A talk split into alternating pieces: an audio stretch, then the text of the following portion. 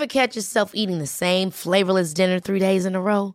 Dreaming of something better? Well, HelloFresh is your guilt-free dream come true, baby. It's me, Kiki Palmer. Let's wake up those taste buds with hot, juicy pecan-crusted chicken or garlic butter shrimp scampi. Mm. Hello Fresh. Stop dreaming of all the delicious possibilities and dig in at HelloFresh.com. Let's get this dinner party started.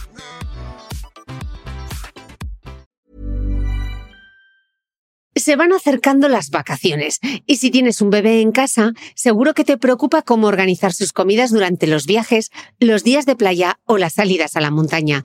Una opción cómoda y muy socorrida son los potitos de Nutriben, porque saben cuánto te preocupa dar a tu bebé tarritos nutritivos y con todas las garantías. Los potitos se preparan aquí en España con los mejores ingredientes, como frutas, verduras, carnes o pescados, y solo emplean aceite de oliva virgen extra. Esos ingredientes tal cual se trituran, cocinan y se envasan al vacío para su correcta conservación. Y ya sabes que igual de importantes son los ingredientes que lleva un alimento como los que no lleva. Los potitos de Nutriben son tarritos que no contienen sal, azúcares añadidos, almidón, colorantes, conservantes, gluten o aceite de palma. Recuerda que los únicos potitos son de Nutriben. Gracias a Nutriben y a su marca Potitos por apoyar los buenos contenidos en este podcast.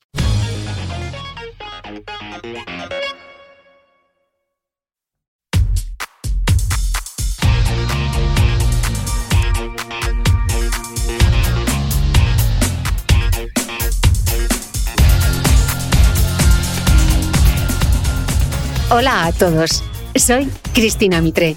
Bienvenidos a mi podcast, un espacio semanal que te da acceso a los mejores expertos de la salud, la nutrición, el ejercicio y el bienestar para aprender a vivir mejor. Suscríbete a mi programa en tu reproductor de podcast habitual o desde mi web cristinamitre.com, donde encontrarás además todas las notas de este episodio.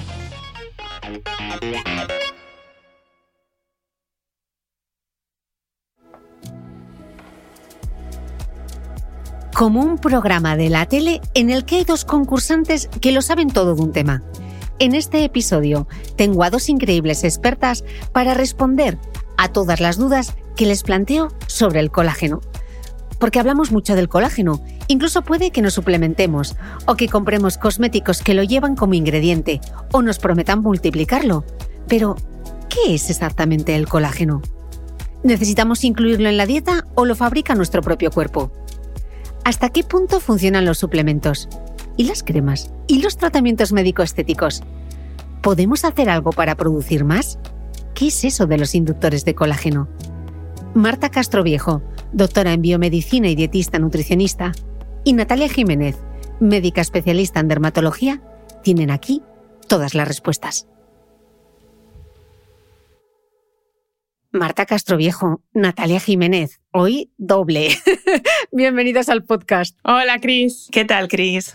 Pues muy bien, muy contenta de charlar con las dos porque os diré que así hay una pregunta estrella, es el colágeno.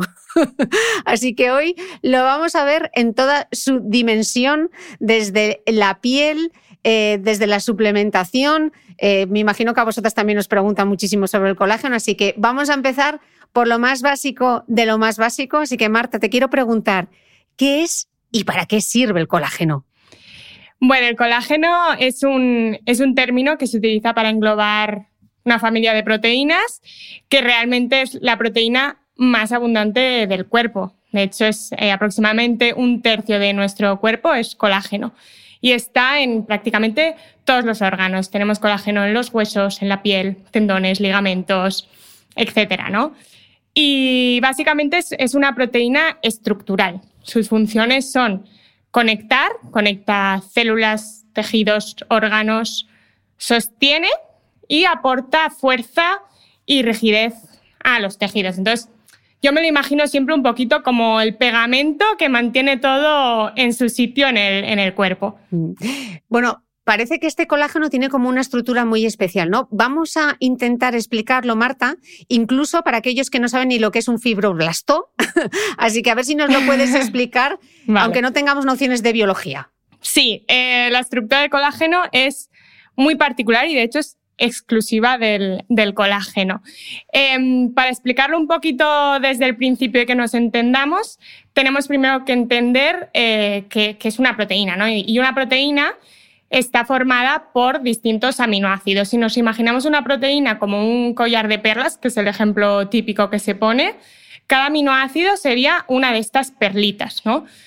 Entonces, los aminoácidos se unen formando primero pequeños fragmentos de perlitas que se llaman péptidos y luego se van uniendo más hasta formar cadenas más, grandes que luego incluso se van a unir entre ellas y adquieren distintas estructuras en el espacio que al final le dan la, conformación a las proteínas y su función.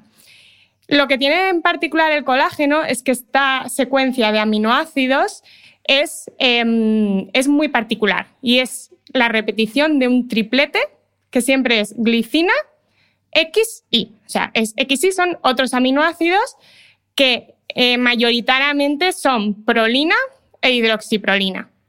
También hay algún otro, pero podemos pensar en que es una repetición de glicina, prolina, hidroxiprolina.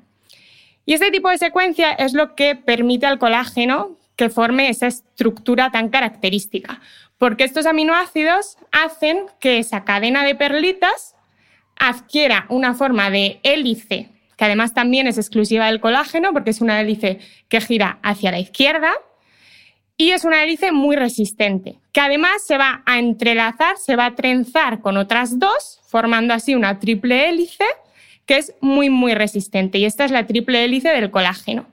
Luego ya, eh, fuera de las células, se va a unir con otras triples hélices del colágeno, va a formar fibras más grandes, de una forma u otra, que puede variar un poquito en función del tejido, y así al final eh, adquiere esa función de, tanta resistencia. Entonces, es, al final la, naturaleza es, es, muchas veces un arquitecto perfecto y ha hecho que la estructura, la secuencia de aminoácidos del colágeno permita que adquiera esa estructura que es al final la que le da su función.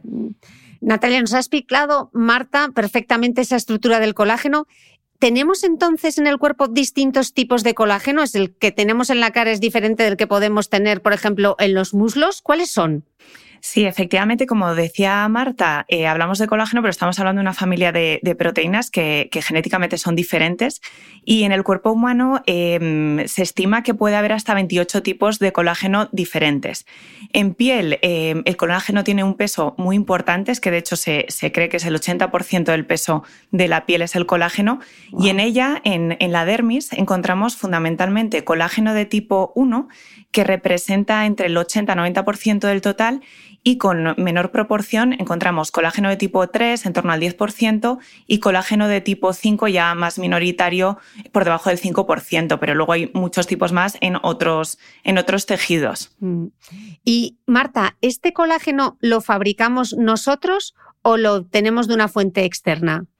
Lo fabricamos nosotros, es decir, el colágeno no es, no es un nutriente esencial que tengamos que comer con la dieta para tener colágeno, no, igual que el resto de proteínas de nuestro cuerpo, se fabrica en nuestras células y en concreto el colágeno se fabrica en unas células especializadas para ello, que son la, familia de células mesenquimales, fibroblastos, condrocitos. Y este proceso de síntesis comienza, pues igual que con cualquier proteína, dentro de la célula, leyendo esos genes de colágeno que ha dicho Natalia, que se encuentran en nuestro ADN. Entonces, el primer paso va a ser el proceso de transcripción, que es pasar ese ADN a ARN. Después, ese ARN se convertirá en la cadena de perlitas de aminoácidos y por una serie de procesos también posteriores en el colágeno que son muy importantes y distintas modificaciones, pasos por distintas regiones de la célula, etcétera, al final se generan estas fibras de colágeno. Y realmente esta biosíntesis de colágeno, eh, esta síntesis endógena, es un proceso complejo y requiere una, una, coordinación tanto en tiempo como en espacio de un montón de procesos bioquímicos. Pero el colágeno lo fabricamos nosotros en nuestras células, sí. De acuerdo, entonces, ¿se podría llegar a tener déficit de colágeno? ¿Hay enfermedades quizás relacionadas con el colágeno?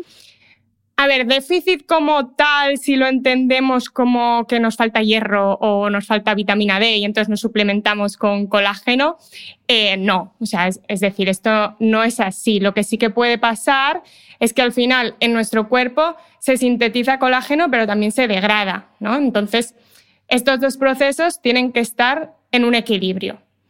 Si se degrada más del que se sintetiza, pues al final acabaremos perdiendo colágeno.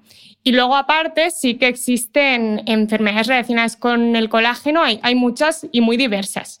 Algunas son puramente genéticas, eh, con mutaciones en genes, ya sean los propios genes del colágeno como en otras moléculas muy importantes para la síntesis de colágeno. Estas son raras, pero pues por, dar algunos nombres está la osteogénesis imperfecta y algunos síndromes, a ver si lo digo bien, síndrome de Ehlers-Danlos, síndrome de Alport, lo he tenido que, buscar esto porque no me acordaba, pero sí que hay enfermedades puramente genéticas relacionadas con el colágeno.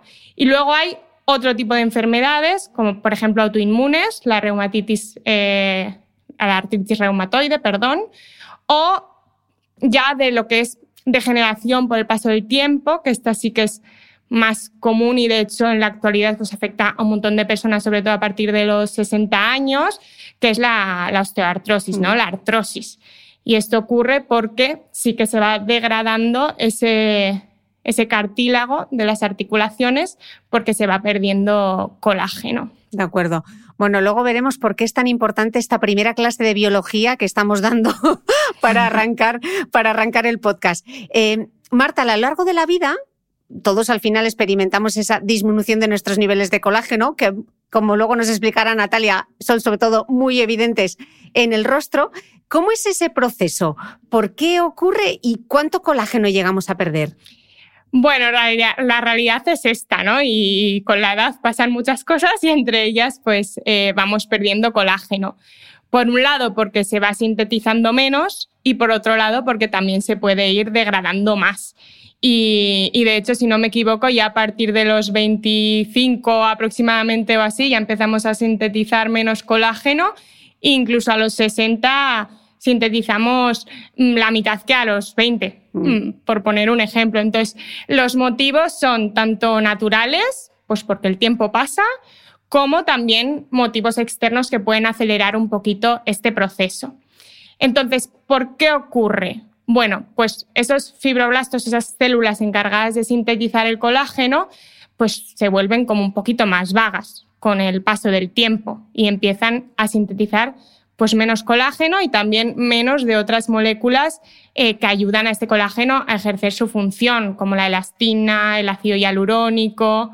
Entonces, por un lado, se vuelven un poquito más vagas, pero por otro lado, también se ven perjudicadas por otros estímulos, pues como algunos lípidos oxidados que se pueden acumular ahí, porque aparte la propia estructura esa red de fibras del colágeno también se desorganiza un poco pierde su, función y esto afecta también a estas células y porque em, el colágeno, como he dicho, también se va degradando, se sintetiza, pero también se degrada, eh, por lo que tiene que haber ese equilibrio.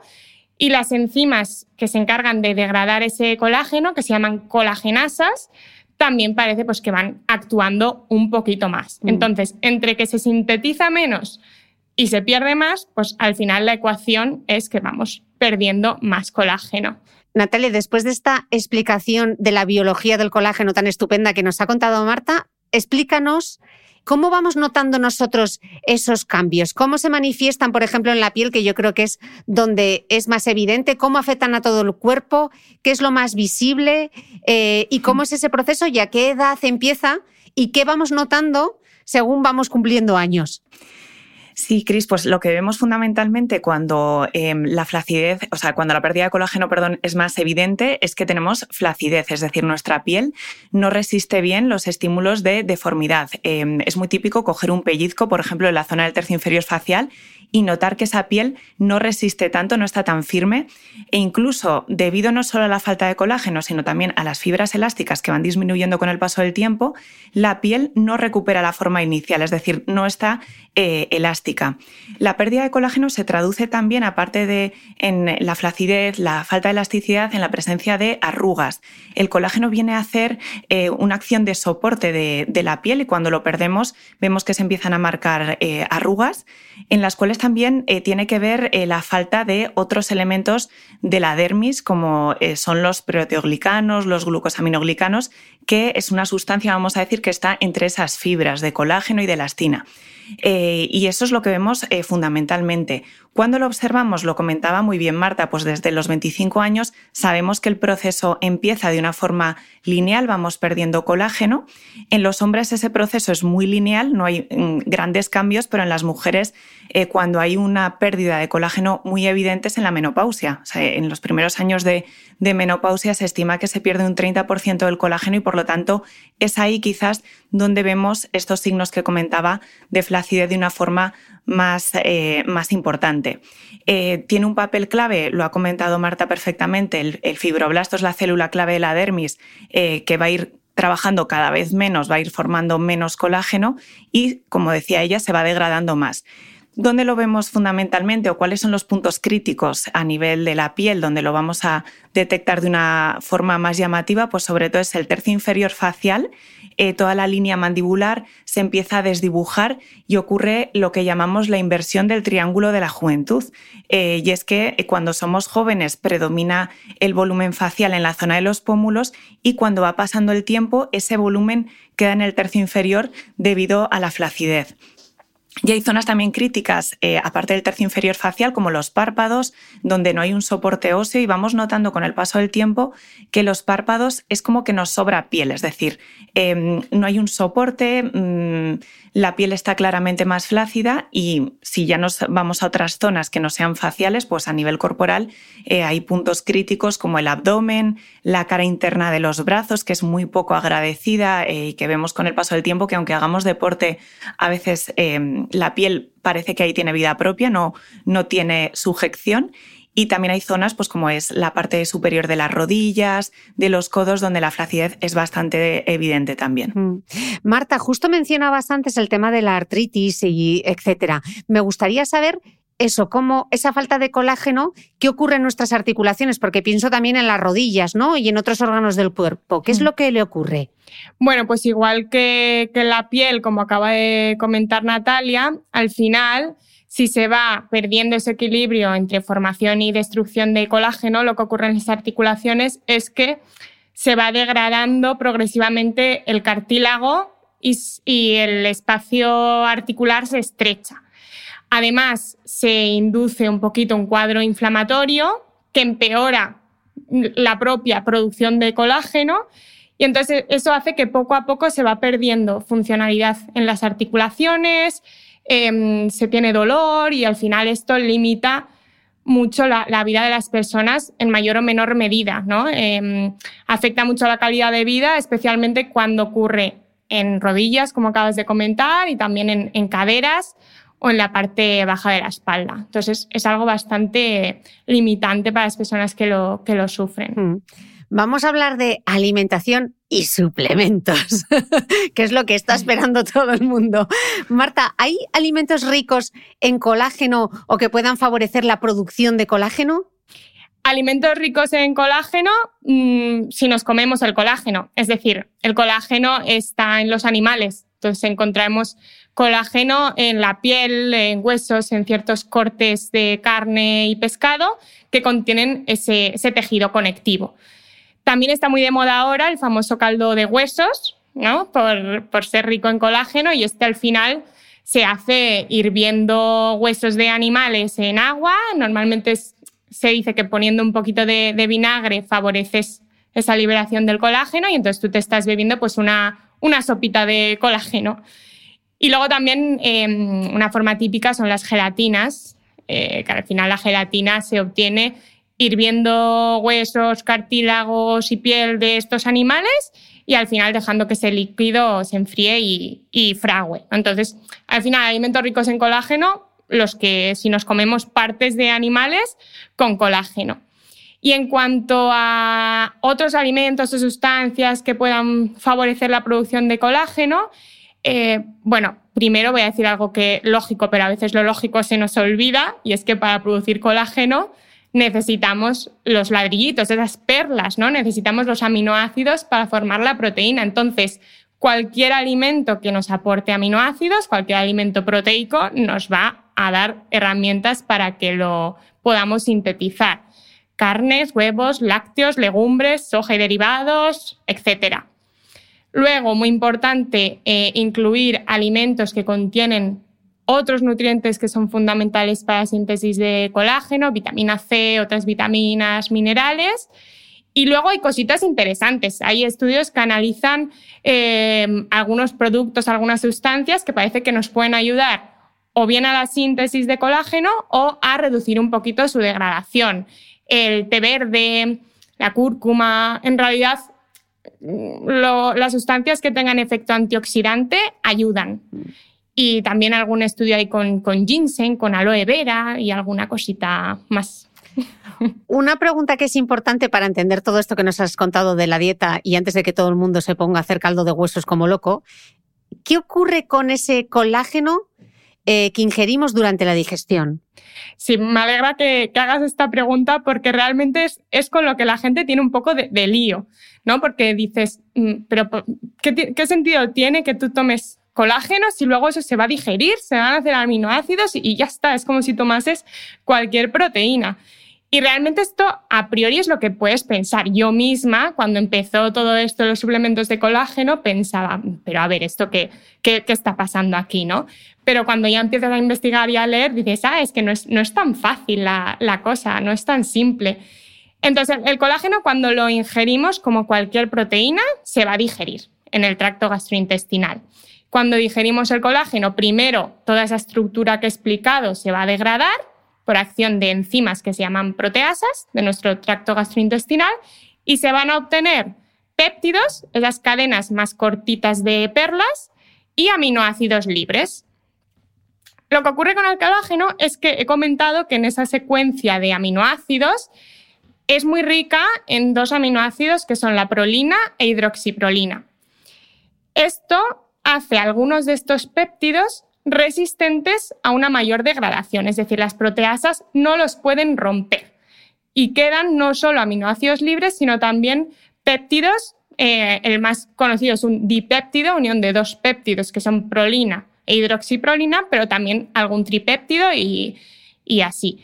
Entonces, estos péptidos pequeñitos son capaces de absorberse y llegar al torrente sanguíneo. Entonces, cuando nosotros tomamos colágeno, no solo absorbemos aminoácidos, sino también pequeños péptidos. Y lo curioso es que algunos de estos péptidos tienen funciones biológicas. Se llaman péptidos funcionales, péptidos bioactivos. ¿Por qué? Porque llegan a algunas células, a algunos tejidos, son capaces de unirse a receptores que están en las células y les inducen a hacer cosas. Una de estas cosas que inducen en los fibroblastos, en las células formadoras de colágeno, es a formar más colágeno. Entonces, no es que nosotros tomemos colágeno y entonces llegue a nuestra arruga, se ponga ahí y nos la ponga mucho más, mucho más firme, sino que llega a las células formadoras de colágeno y les dice, oye, eh, que estás un poco dormida, venga, ponte a trabajar. Súper interesante. Nos has comentado antes el papel de los antioxidantes también. Eh, me surge entonces la duda, como pasa con, la vitamina D y el calcio, ¿se necesita algún nutriente para tener una buena síntesis de colágeno o no? Sí. Realmente en nuestro cuerpo, prácticamente para todos los procesos, necesitamos un montón de cosas y un buen estado nutricional, eh, porque muchas, muchas vitaminas y muchos minerales sirven para que las enzimas, que son las proteínas encargadas de muchos procesos, funcionen correctamente. ¿no? Entonces, en el caso del colágeno, eh, la más importante que tenemos que mencionar es la vitamina C. ¿Por qué? Porque actúa de cofactor, que es esto que he explicado, de ayudar a las enzimas a funcionar correctamente, de unas enzimas que son fundamentales para la formación del colágeno, porque se encargan de modificar algunos de estos aminoácidos que forman parte del colágeno, de producir esas hidroxilaciones y esto es fundamental para que luego el colágeno adquiera esa estructura que es lo que le da la función. Entonces, sin vitamina C no hay colágeno. Es verdad que hoy en día mm, déficit de vitamina C realmente es muy raro, con, tal de que incluyamos pues, cítricos, eh, verduras, pimiento, brócoli, etcétera, ya vamos a tener vitamina C. Luego, otros eh, nutrientes que también son importantes, la vitamina A, la vitamina K, zinc, magnesio, manganeso, cobre, cromo, por mencionar algunos. Y lo que acabas de decir, ¿no? Mm, eh, sustancias que tengan efecto antioxidante van a ayudar a la síntesis de colágeno al reducir el estrés oxidativo. Entonces, la propia vitamina C también tiene este efecto, la vitamina E, el selenio y de hecho muchos de estos se añaden a algunos suplementos de colágeno para conseguir pues esa sinergia. De acuerdo. Eh, entonces, cualquier dieta equilibrada, dieta mediterránea, nos garantizaría todo lo necesario para estar así a tope de power de colágeno o sí que tiene sentido aumentar el consumo de esos alimentos que nos has dicho antes por ser altos en colágeno? A ver, em, bueno, mm, sentido pues puede tener porque al final nos va a proporcionar más perlitas para formar colágeno y esos péptidos bioactivos que, como he comentado, pues ayudan a las células a hacer esa función, ¿no? Pero em, cosas, aquí siempre hay peros. Uno, em, si nos empezamos a hinchar de algunos de los alimentos ricos en colágeno, no vamos a hacer una dieta saludable, es decir, si nos empezamos a comer un montón de carne, no es saludable ni para nosotros ni para el planeta, entonces no es la cuestión. Y, luego que, que, el colágeno es una proteína realmente de un valor biológico bajo porque tiene pocos aminoácidos esenciales, que son los que sí que tenemos que tomar con la dieta para fabricar el resto de proteínas. Entonces, si nosotros basamos nuestra ingesta proteica en colágeno, en caldo de huesos, vamos a, tener muchas deficiencias. Entonces, mm. bueno, que puede ser una ayudita que de vez en cuando nos apetezca un lo calentito, pues ahí está. Pero lo más importante, aparte de la dieta, son otras muchas cosas. O sea, el estilo de vida, yo creo que nos tenemos que centrar en eso, porque por mucho que tomemos caldo de huesos, mm, si por ejemplo no hacemos deporte o nos ponemos al, sol como, como, locos y todo esto, pues no vamos a conseguir mucho, ¿no? Entonces, aparte de la dieta, tenemos que cuidar muchas cosas para, como dices tú, estar a tope de power de colágeno dentro de lo que cabe. Si es que ya sabía yo que la mancuerna y el SPF o la protectora, como diría la Patri, iba a salir en algún momento de esta conversación. No le he dicho yo, lo ha dicho Marta, pero ya veis. Bueno, voy a pedirle a José que nos ponga un redoble de tambores porque llega la pregunta estrella de este episodio. Natalia, ingerir directamente colágeno en suplementos hace que sinteticemos más colágeno en el cuerpo. ¿Qué es lo que nos muestra la evidencia científica? Primero que conteste Natalia y luego Marta, si quieres añadir tú también. ¿Hay mejoría realmente en el caso de la piel? Pues la evidencia científica nos ha dado datos muy interesantes en los últimos años, porque, eh, bueno, eh, Marta lo ha explicado bien, el colágeno eh, por vía oral hidrolizado sabemos que se va a traducir en el torrente sanguíneo en aminoácidos, péptidos, y hay estudios súper interesantes que ven cómo esos péptidos que, marcan con, con, carbono 14 llegan a la piel, se detectan posteriormente en la piel. y se han publicado también metaanálisis, es decir, estudios científicos que incluyen muchos ensayos clínicos en los que se ha administrado colágeno por vía oral, ensayos clínicos, por supuesto, randomizados, controlados con placebo, en los que se ha visto que hay mejoras en parámetros como la hidratación y la elasticidad de la piel medidos de una forma precisa, con aparatos como son corneometer, cutometer, que son aparatos estandarizados y que muestran esa mejoría en la piel con un consumo prolongado, en general por encima de, ocho semanas. Por lo tanto, podemos decir que, que sí, que parece que que se estimula los fibroblastos y que eso se va a traducir en mejoras en, en la calidad de la piel. Mm.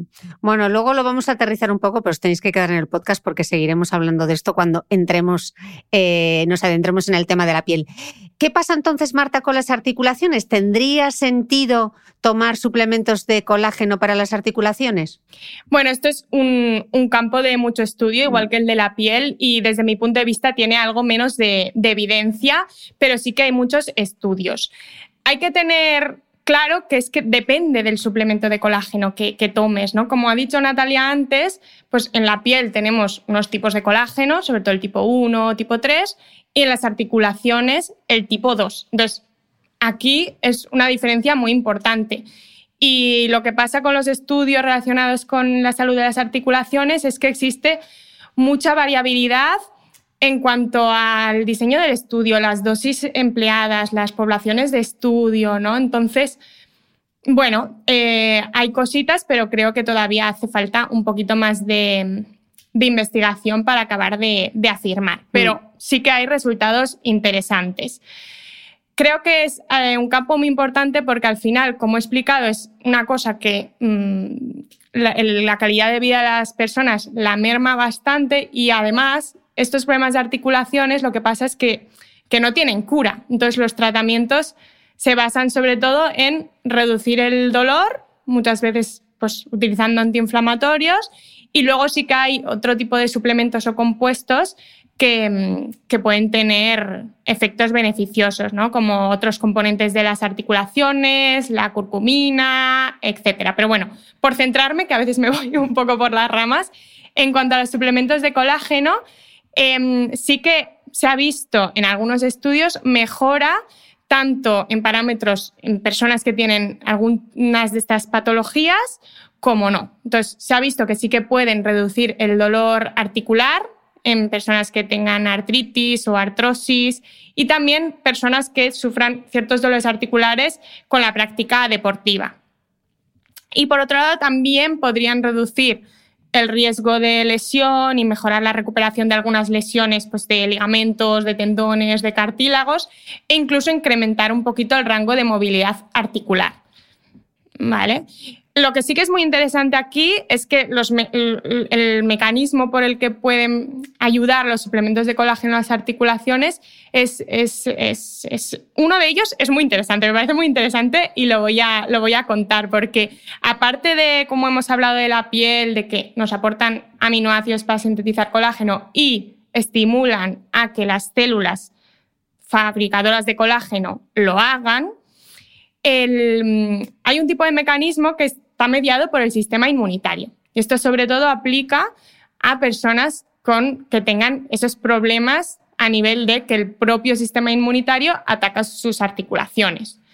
Entonces, aquí los, eh, los suplementos de colágeno tipo 2 nativo, esto quiere decir que no están rotos, que no está hidrolizado, porque tenemos suplementos hidrolizados o nativos, em, parece que ejercen un efecto de tolerancia inmunitaria. Esto quiere decir que, al ingerir ese, colágeno nativo tipo 2, se genera un tipo de células inmunitarias que son las células T reguladoras, que van a hacer que el propio sistema inmunitario ataque menos a, tus articulaciones. Y esto parece que pueda tener un beneficio, evidentemente, en personas en esta condición. Y a mí esto me parece apasionante porque soy fan del sistema inmunitario. Y sería para artritis reumatoide, no para artrosis.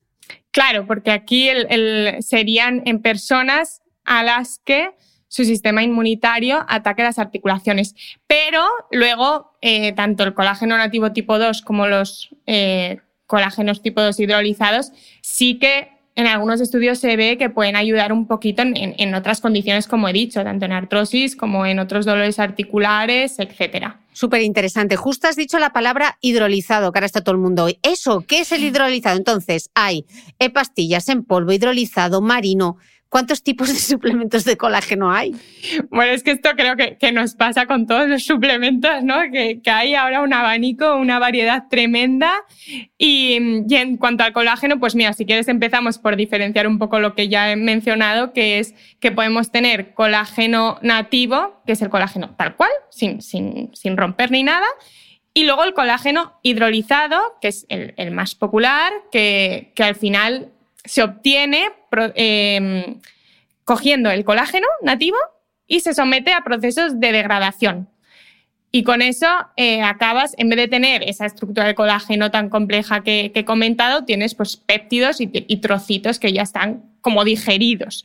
¿no? Dependiendo de cómo hagas esa hidrólisis y también del, del origen del colágeno, pues puedes tener un hidrolizado de colágeno que también llamamos péptidos de colágeno, de distintas características. Mm. En cuanto a cómo lo podemos tomar, pues como dices, pastillas, líquido, polvo. Generalmente en pastillas es una cosa poco práctica, porque para tomarte una dosis que realmente sea efectiva, estamos hablando de que igual te tienes que tomar 10, 20 pastillas al día, ¿no? Entonces, madre mía, a ver quién, quién mm. hace eso. Luego el líquido no se ve mucho, pero puede ser una, forma eh, cómoda y el que más se utiliza es el, polvo. Se absorbe muy bien, se absorbe muy rápidamente y al final lo puedes utilizar como quieras, en agua, en café, incluso si lo quieres añadir a una sopa o lo que quieras y, tomártelo de forma muy fácil. Mm. Has dicho dependiendo del origen. Eh, ¿De dónde se obtiene entonces el colágeno de los suplementos? Vale, pues como el colágeno es una, estructura que se encuentra en los animales, el colágeno de los suplementos lo vamos a obtener a partir de subproductos industriales de distintas especies.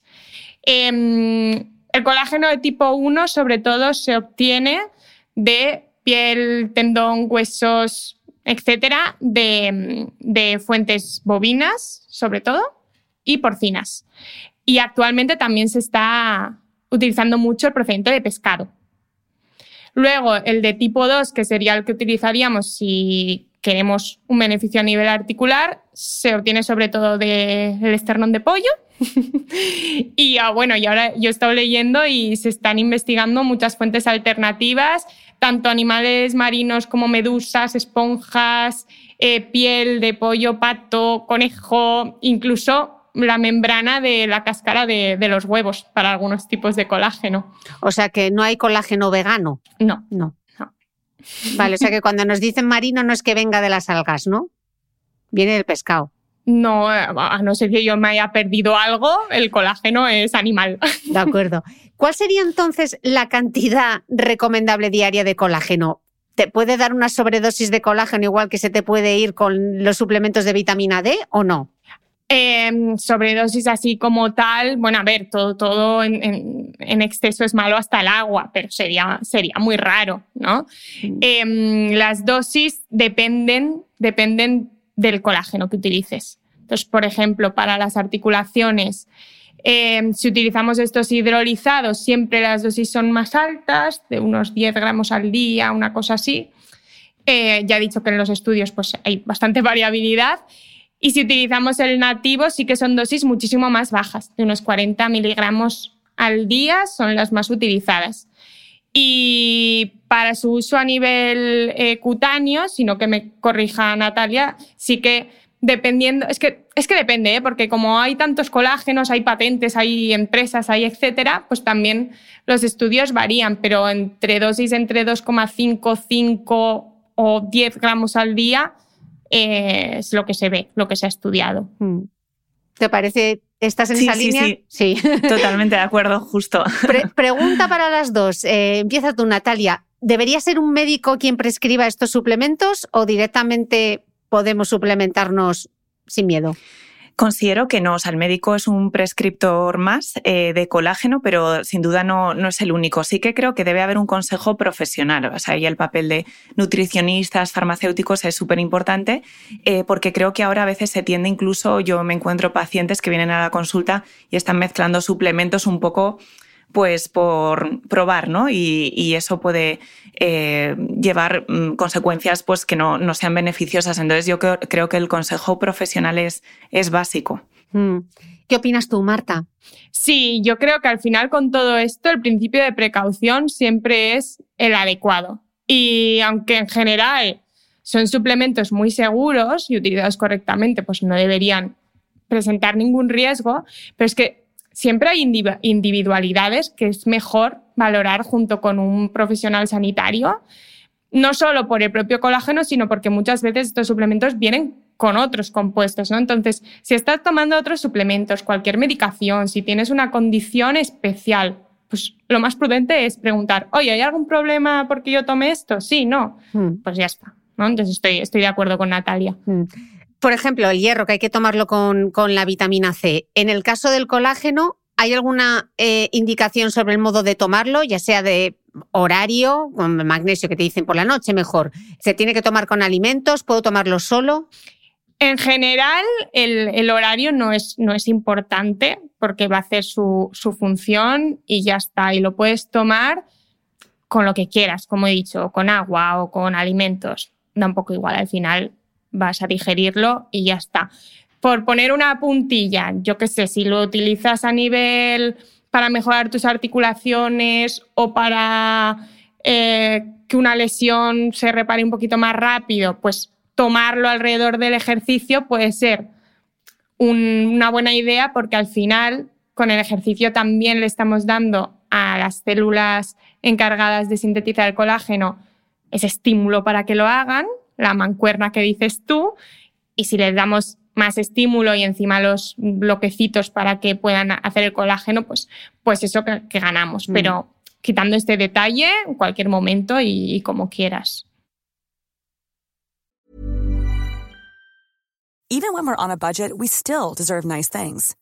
Quince is a place to scoop up stunning high-end goods for 50 to 80% less than similar brands. They have buttery soft cashmere sweaters starting at $50 luxurious Italian leather bags, and so much more. Plus, Quince only works with factories that use safe, ethical, and responsible manufacturing. Get the high-end goods you'll love without the high price tag with Quince. Go to quince.com/style for free shipping and 365-day returns. Ever catch yourself eating the same flavorless dinner 3 days in a row, dreaming of something better? Well, HelloFresh is your guilt-free dream come true, baby. It's me, Kiki Palmer. Let's wake up those taste buds with hot, juicy pecan crusted chicken or garlic butter shrimp scampi. Mm. Hello Fresh. Stop dreaming of all the delicious possibilities and dig in at HelloFresh.com. Let's get this dinner party started.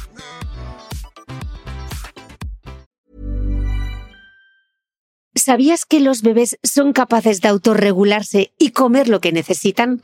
Hasta el primer año, la leche ha de ser su alimento principal, bien sea lactancia materna o artificial, y poco a poco podrán ir probando diferentes texturas y alimentos. Ahora, con buena temperatura, a todos nos gusta salir más de casa, y en verano pasamos mucho tiempo fuera, en la playa, la montaña o recorriendo el mundo. Si tienes un bebé que ya ha empezado con la alimentación complementaria, para esos momentos puedes contar con los diferentes tarritos que ofrece Potitos. Hay recetas para bebés desde 4 y 6 meses y solo llevan ingredientes como frutas, verduras, carnes o pescados que se trituran y se envasan tal cual. Los potitos de Nutriben son tarritos seguros, fáciles de conservar y transportar, ya que no necesitan refrigeración, tan solo mantenerse en un lugar fresco. Se calientan en microondas o al baño María, sin conservantes ni azúcares añadidos. Gracias a Nutriben y a su marca por ser nuestro mecenas del mes.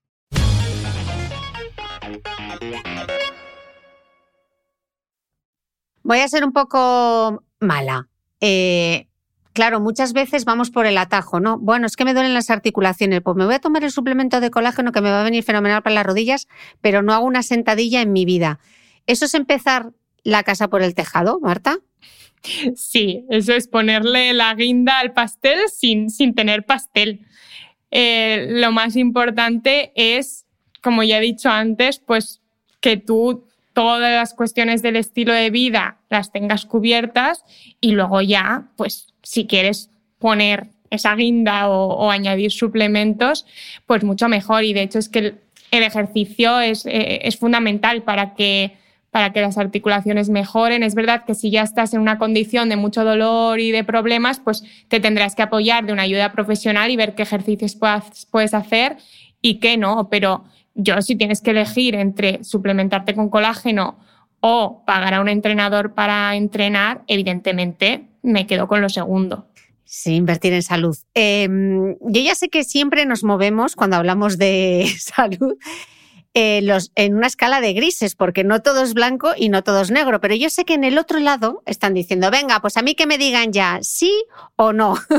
Entonces yo os tengo que hacer la pregunta porque la audiencia soberana es lo que quiere saber. Entonces, Marta y Natalia, ¿a favor, en contra, ni fu ni fa sobre suplementarse con colágeno? Natalia, venga, arranca tú. Pues a ver, me voy a mojar. Eh, yo estoy a favor, pero con, con, puntualizaciones. O sea, porque en el cuidado de la piel pasa a veces esto. Es decir, personas que no se cuidan nada, que toman muchísimo el sol, dicen, bueno, pues me tomo la pastilla de colágeno, tengo colágeno, estoy joven y todo perfecto. Pues no, es un error. O sea que el colágeno a nivel suplemento es un aporte más, me parece una buena idea, siempre y cuando ya tengas establecida una rutina de cuidado facial que incluya, por supuesto, fotoprotección, que incluya activos renovadores como el retinol, que incluya la vitamina C, y luego, eh, lo decía muy bien Marta, el estilo de vida, o sea, llevar un estilo de vida anti-exposoma, eh, no tomar el sol, evitar el tabaco, el consumo de alcohol, pues al final, bueno, por supuesto ejercicio físico, o sea que, que, es un punto más, pero no deberíamos verlo como la opción fácil para cuidar la piel. Mm.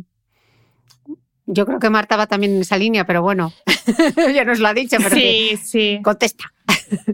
Estoy, estoy totalmente de acuerdo. Creo que al menos para el tema de la piel eh, tiene evidencia de que es una ayuda, em, que para las articulaciones se está estudiando y que también puede ser una ayuda, sobre todo si tienes ya alguna condición de estas, pero que, como muy bien ha dicho Natalia, no sea como, pues bueno, me duele un poco la cabeza, me tomo un ibuprofeno y ya está, y lo voy a arreglar, ¿no? Tienes que acompañarlo sobre todo pues del estilo de vida. Mm. No es todo, no es todo tan fácil. Mm.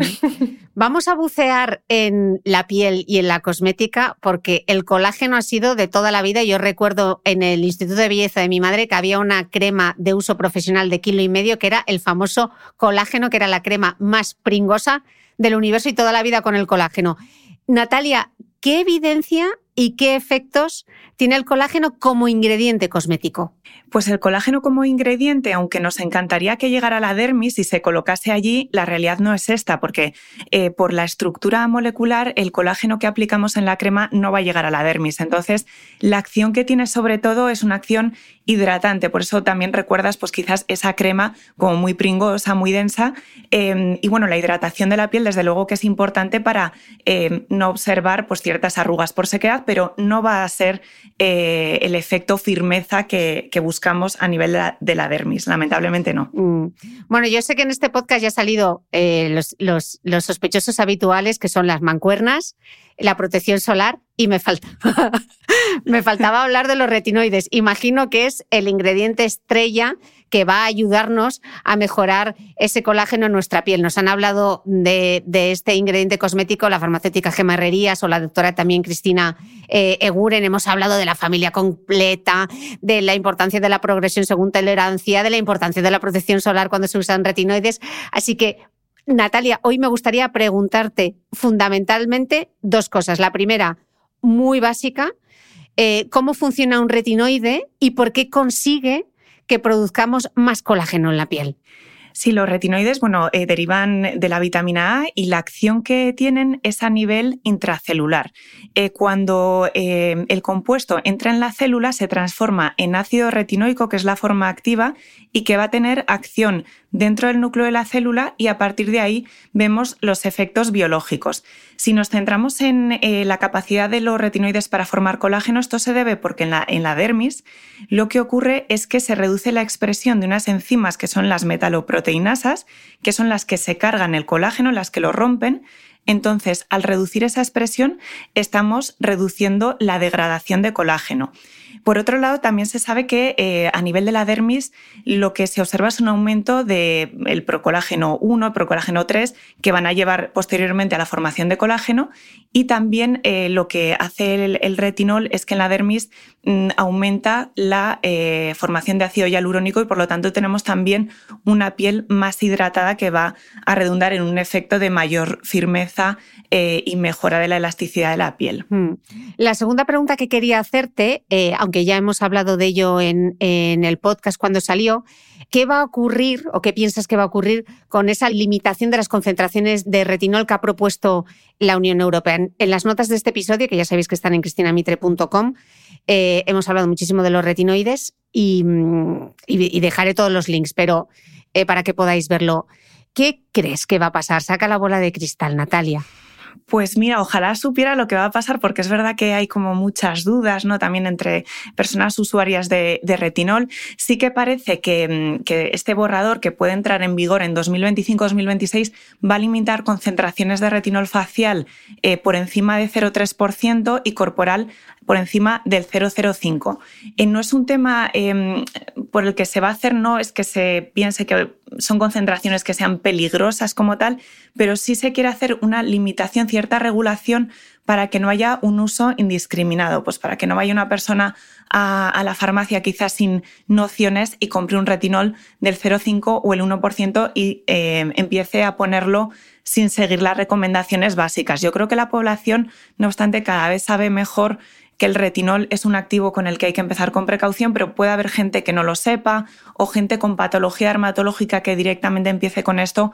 Entonces, bueno, es una forma de, regularlo que yo creo que a la larga puede ser beneficiosa. Mm. Pero bueno, me encantaría saber exactamente qué, va a pasar. Ya veremos qué va a ocurrir. Eh, para cerrar el tema de los retinoides y pasar a otros ingredientes cosméticos, dame solo tres pinceladas, tres consejos clave para empezar, mantenerse y sacar partido a los retinoides en la rutina. Bueno, pues para empezar es clave el empezar poco a poco, no ir eh, pues a la concentración más alta del mercado y ponerlo todos los días. De hecho, es que además cuando empiezas con un retinol tópico, el pelado, la irritación no suele ser al día siguiente, sino a los tres días. Entonces hay que tener mucho cuidado con esto. Es mejor empezar poco a poco. Para mantenernos eh, hay que ser constante. Es decir, en la cosmética vemos los efectos con los meses de tratamiento. No podemos pretender en dos semanas estar bien. Y yo creo que hay que asumir el pelado. El pelado es algo sumamente incómodo, eh, que a veces puede durar semanas, incluso meses. Entonces hay que aprender a convivir con él o usar, yo suelo recomendar mucho los esfoliantes, los esfoliantes físicos, porque eh, ayudan a no estar tan incómodo con ese, con ese pelado.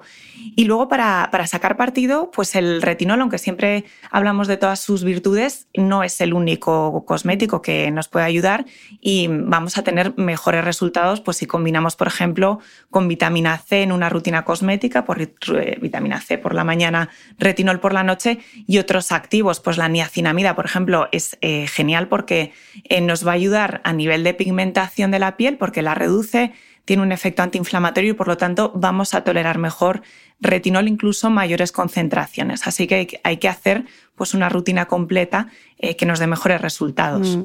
Vamos a ser realistas. ¿Qué podemos esperar solamente con cosmética respecto a la mejoría del colágeno en nuestra piel, por ir con las expectativas claras. Sí, eso es básico, porque no vamos a conseguir lamentablemente un efecto lifting con una crema. No, no va a ser el mismo resultado que si hacemos un tratamiento em, de dermatología estética intenso o una cirugía. Pero sí que observaremos que nuestra piel está más firme, que tiene eh, una mayor elasticidad, que está más hidratada y vamos a ver sin duda un aspecto mejor con el uso continuado. Eh, pero no va a ser como el, gran milagro. Mm. Vamos a subir entonces un escalón en esta pirámide del, cuidado. Em, hablemos entonces de procedimientos de medicina estética. Vamos a encontrar los inyectables que funcionan como inductores de colágeno. Explícanos qué son, cómo funcionan, cuánto dura su efecto. Pues eh, inductores de colágeno hay varios en el mercado. Quizás el más conocido es la hidroxiapatita cálcica. Eh, esta sustancia va incluida en un gel de carboximetilcelulosa que se va a degradar y que con el tiempo esa hidroxiapatita lo que va a hacer es mm, producir una reacción inflamatoria controlada que va a inducir la formación de colágeno en esas zonas donde se inyecta, que habitualmente suele ser la zona del pómulo, la zona de la línea mandibular, eh, y es un material que eh, no es permanente, esto hay que dejarlo claro, se va reabsorbiendo el efecto, por lo tanto lo vemos que es más o menos duradero alrededor de un año y por lo tanto son tratamientos que has de realizar de forma periódica. La hidroxiapatita de calcio, eh, como comentaba que puede, o sea, el, mecanismo de acción em, consiste en una reacción inflamatoria, eh, esa reacción inflamatoria a veces es evidente en algunas personas y cada vez se tiende más a hacer este tratamiento en dilución, es decir, puedes aplicar el tratamiento en dilución con anestesia local para tener un buen resultado, pero mejor tolerancia eh, de esta sustancia.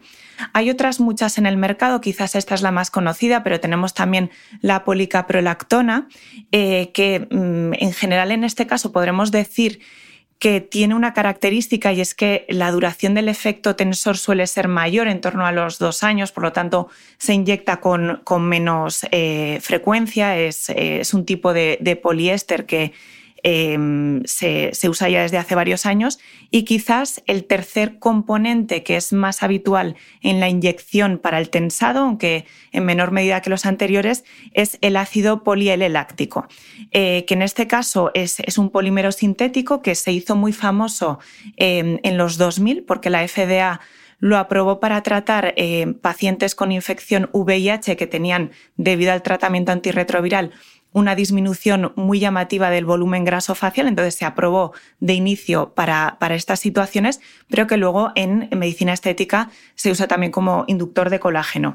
Em, en este caso, pues igual la característica que destacaría de, del polieleláctico es que la inyección es compleja, o sea, hay que saber inyectarlo bien, porque si no se hace de una forma adecuada, en algunos casos se pueden, eh, podemos tener nódulos faciales que sean un poco eh, incómodos y molestos de tratar.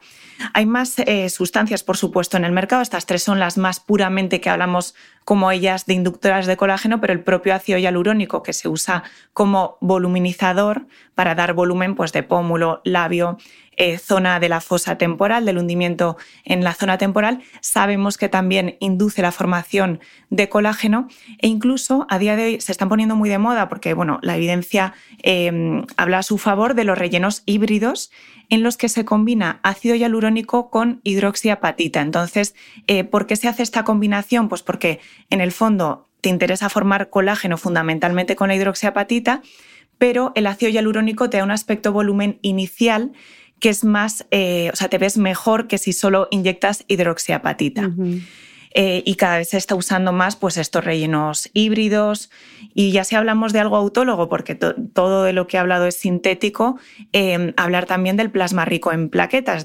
bueno, yo soy fan de este, de este tratamiento, soy siempre muy insistente, pero es verdad que no conseguimos una inducción de colágeno como con los materiales sintéticos, pero sí que eh, pues los artículos publicados nos indican que es una forma totalmente autóloga de estimular la propia formación de colágeno y tenemos la ventaja de que no produce ningún tipo de inflamación, rechazo y por lo, tanto va a haber situaciones de pacientes en la consulta donde nos vamos a decantar más por el PRP y no las otras mm. opciones. Bueno, de hecho el PRP se utiliza muchísimo para las articulaciones, ¿no? Para los problemas de, de las rodillas, ¿verdad, Marta?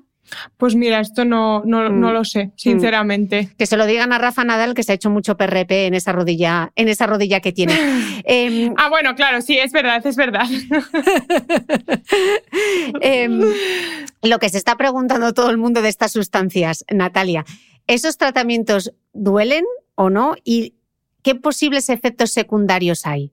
El manejo del dolor es, clave y realmente yo creo que no se tienen que tener como tratamientos en mente como súper dolorosos, porque al final con anestesia en crema, incluso anestesia inyectada en algunos casos, se tolera perfectamente bien. Lo que pasa que, claro, pues tienes que planificar bien con el doctor si aplicas antes la crema anestésica, pero vamos, no, no sería un punto que yo destacaría. Sí que a nivel de efectos secundarios, pues hay que tener en cuenta que como se trata en todos los casos de procedimientos inyectados, pues podemos tener riesgo de, hematomas, de cierta inflamación, como decía antes, que en algunas personas es cierto que puede ser más evidente, eh, y luego, pues en algunos casos, pues como el polieleláctico, la formación eh, de nódulos. Pero bueno, en general, tratamientos actuales, los que más se realizan, que son la hidroxiapatita en dilución, el ácido hialurónico, pues en general, salvo casos excepcionales y realizando bien el procedimiento, obviamente desinfectando bien la piel, no sería esperable eh, un efecto adverso y sobre todo eh, algo que la gente puede temer, que son los efectos a largo plazo, tampoco, es decir, son materiales reabsorbibles que no, no es como la silicona de hace décadas. Mm.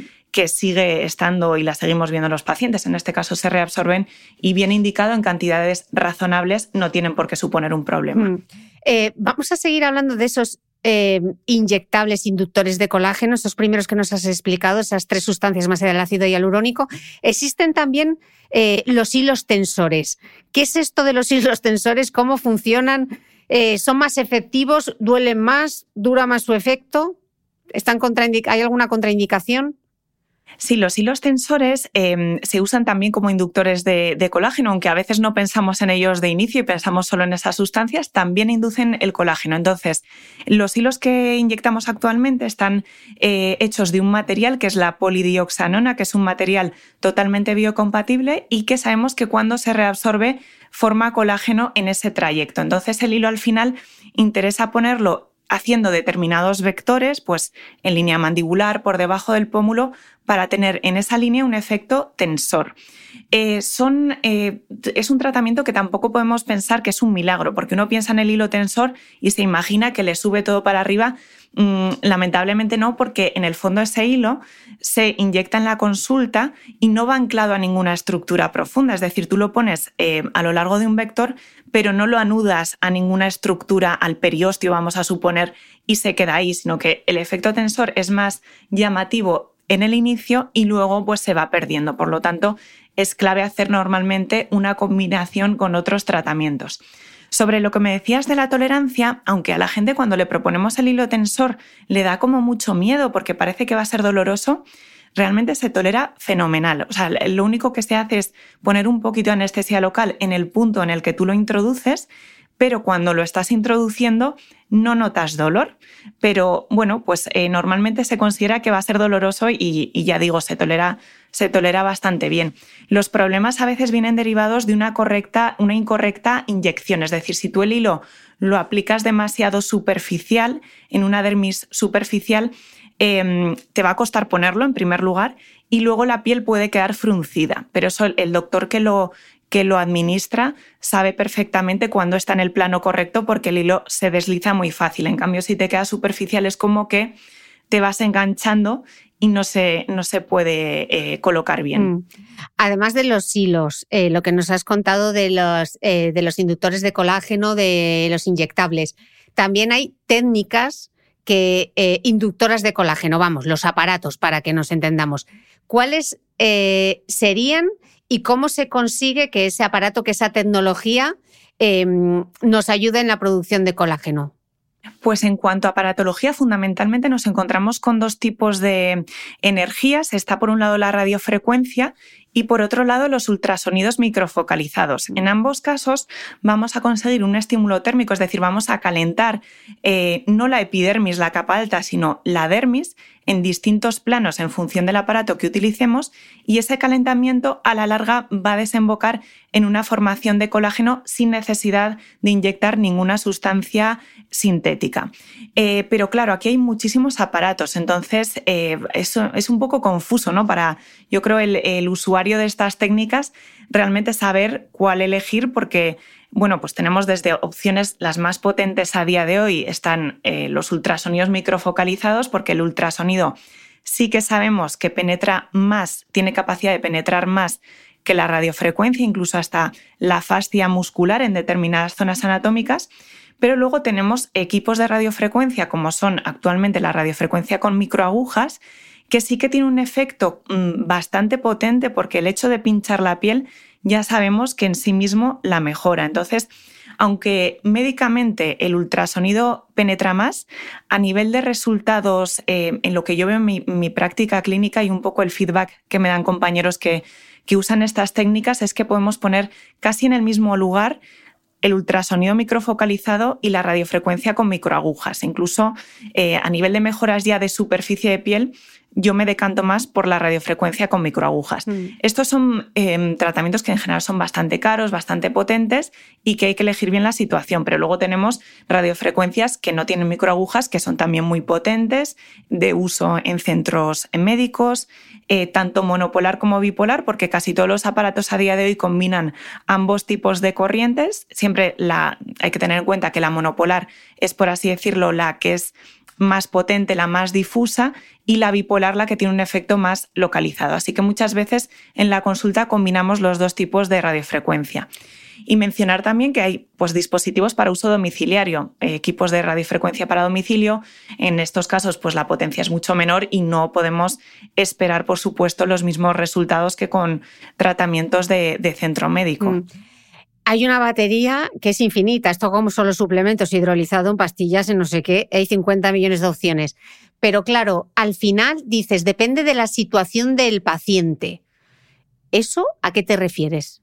Pues sobre todo mm, yo lo que valoro es la expectativa de mejora que tiene. O sea, cuando el paciente viene a la consulta tenemos que eh, ver qué es lo que espera conseguir con el tratamiento y si realmente ese tratamiento se lo va a proporcionar, porque a veces nos encontramos con casos de flacidez súper evidente, que eso por mucha ultrasonido microfocalizado, que lo combines con microagujas, lo que quieras, no vas a tener un resultado evidente y vas a tener que ir a una técnica quirúrgica si lo quieres mejorar, que a día de hoy también, pues como radiofrecuencias, hay muchas técnicas que se han modificado para hacer pues mini cirugías menos invasivas. Entonces, ese es el punto principal, la expectativa de mejora y luego saber qué tiempo tiene nuestro paciente. Hay formas de radiofrecuencia que se aplican semanalmente y hay personas pues que no tienen tanto tiempo.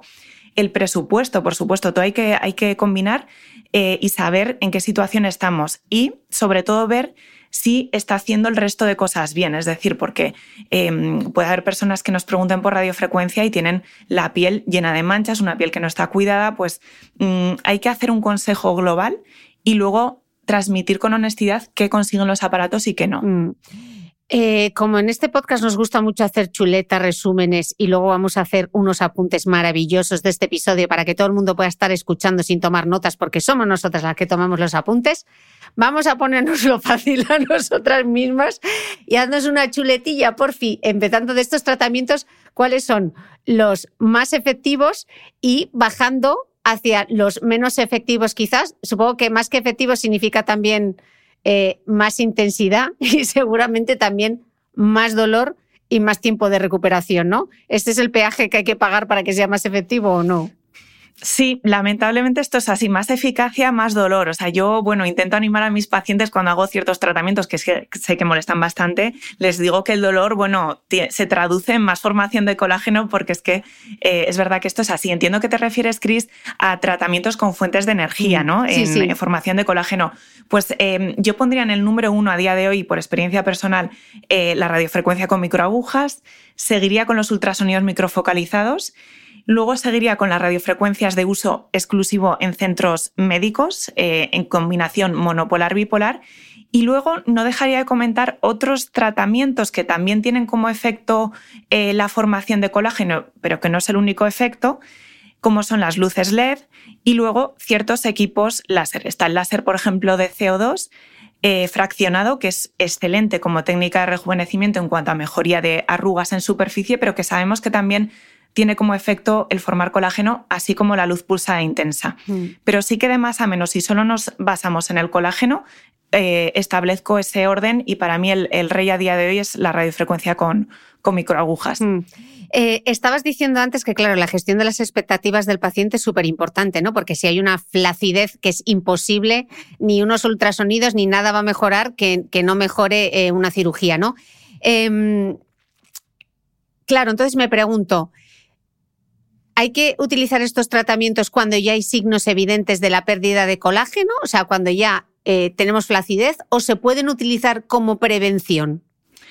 La verdad que es, una pregunta súper habitual, ¿no? ¿Cuándo empezar a, prevenir, ¿no? O tratar la flacidez. Entonces, em, lo ideal es hacer tratamientos preventivos, pero tampoco hay que irnos al extremo de tener 20 años y venir preguntando por eh, un inductor de colágeno, por la hidroxiapatita. Eso ya es un poco perder el norte. Entonces, Sí que es cierto que aunque desde los 25 perdemos colágeno, los signos son, empiezan a ser un poco más evidentes pues a partir de los 35, 40 y ahí según cómo sea nuestra anatomía facial, pues puede ser que nuestro médico nos recomienda empezar o no.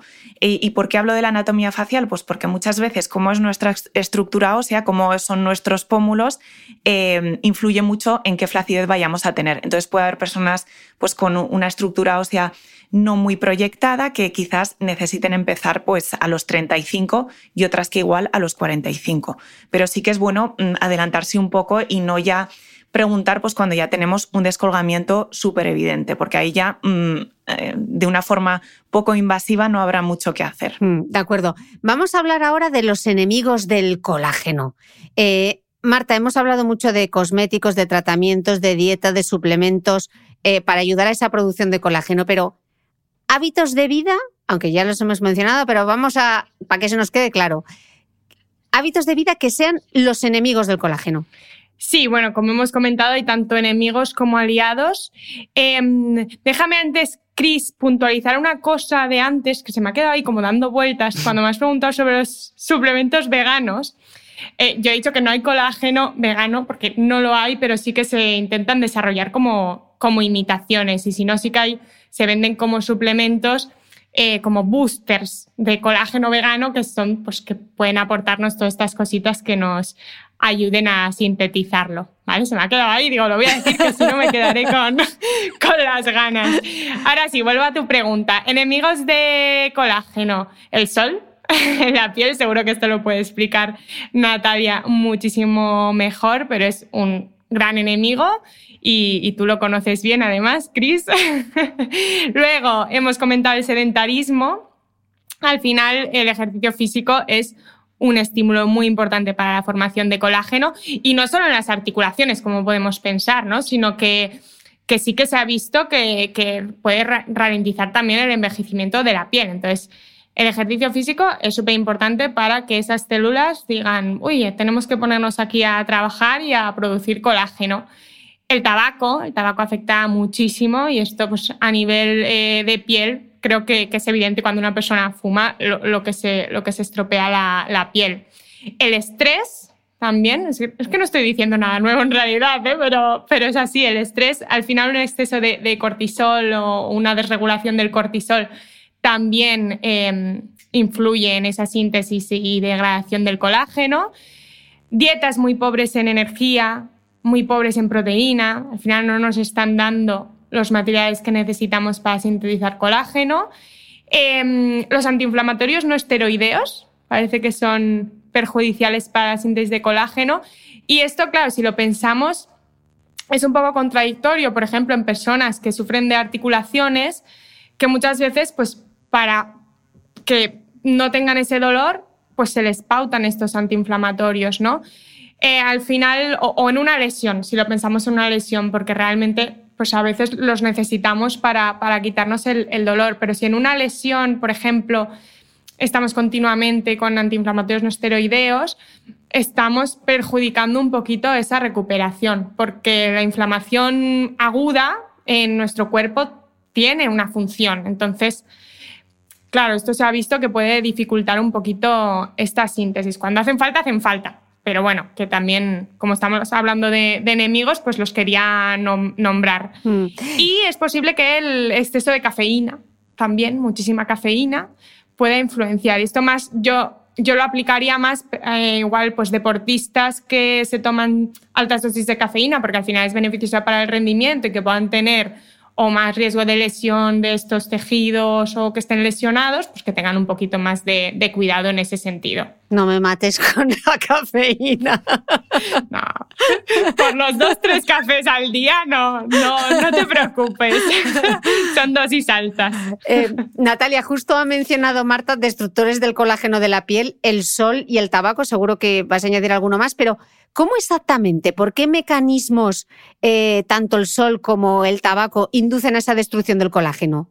Eh, pues en ambos casos lo que ocurre es que hay un aumento de oxidación de especies reactivas de oxígeno a nivel de la dermis que van a destruir el, colágeno de una forma, bueno, pues no con exponerte un día al sol o, con fumar un cigarrillo, sino con las exposiciones eh, crónicas. Eh, y desde luego, em, Marta ha explicado fenomenal el resto de, factores ¿no? que vienen siendo el exposoma, que a nivel de la piel, desde luego, que son los eh, causantes número uno del envejecimiento, pero desde luego que, que yo destaco por encima de todos el, sol.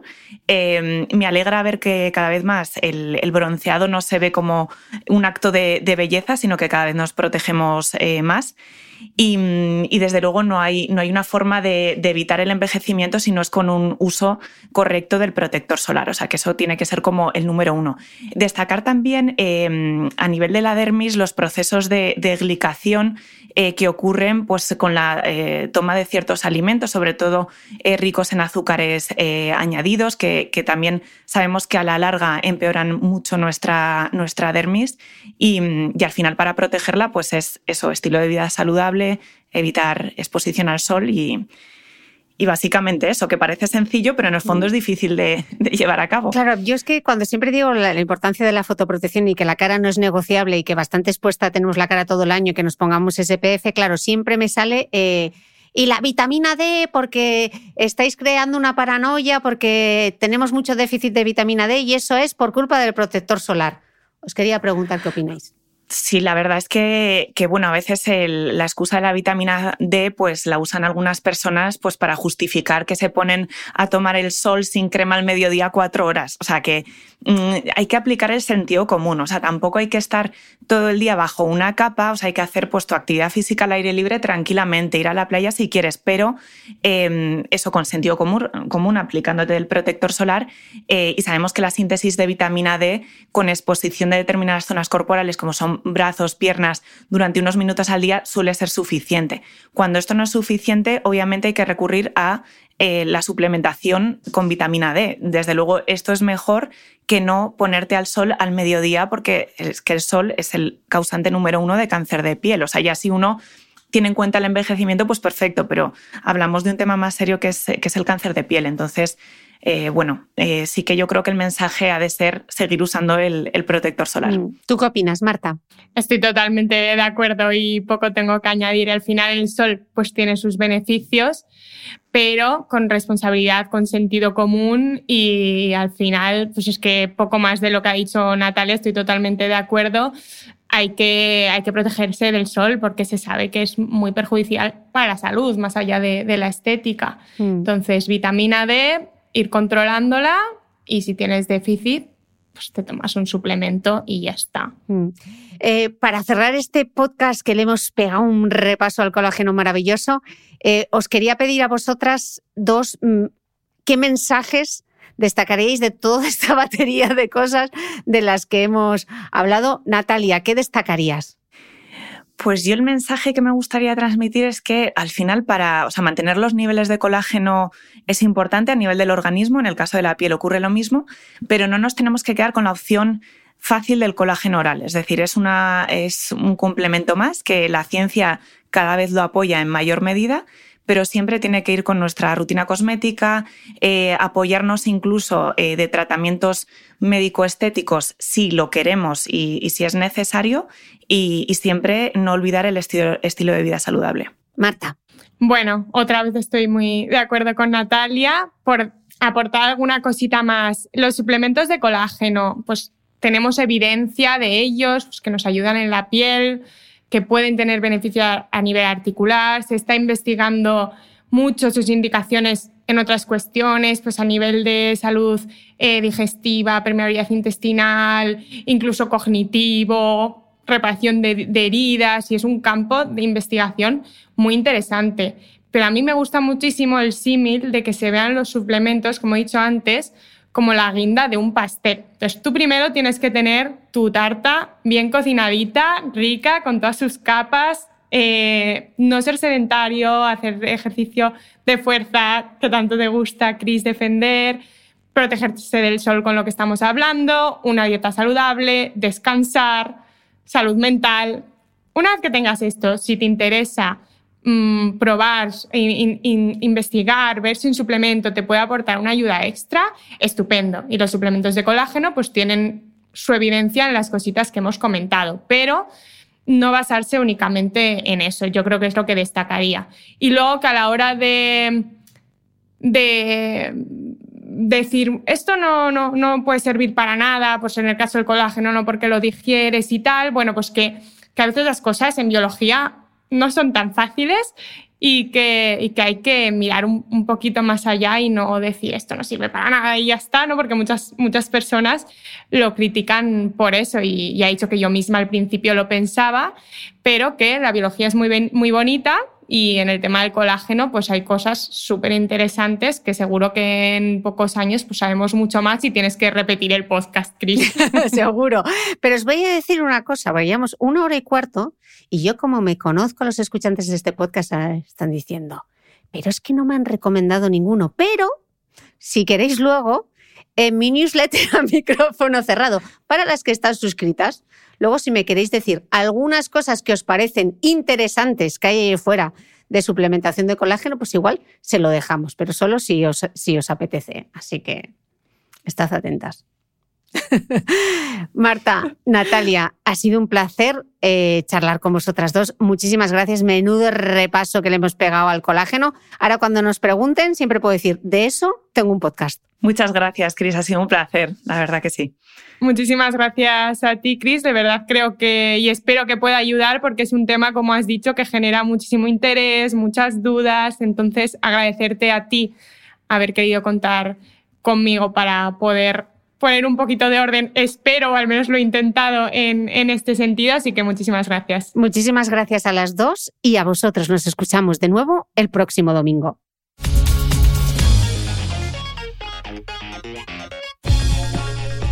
Gracias por escuchar este episodio del podcast de Cristina Mitre. Si quieres seguir aprendiendo mientras apoyas la continuidad de este proyecto independiente, hazte suscriptor de pago de mi newsletter a micrófono cerrado y recibirás cada domingo en tu email los apuntes del podcast de Cristina Mitre. Un mega resumen en PDF con todo lo esencial de la entrevista. Te aseguro que nadie toma apuntes como nosotros. Desde tan solo 0,96 euros a la semana, accederás además a mucho más contenido exclusivo y podrás resolver con los mejores expertos todas tus dudas de nutrición, entrenamiento, belleza y salud en nuestros encuentros online mensuales. Suscríbete a mi newsletter a micrófono cerrado en cristinamitre.com.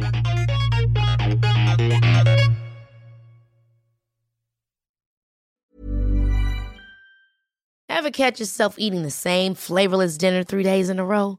Dreaming of something better? Well, HelloFresh is your guilt-free dream come true, baby. It's me, Kiki Palmer.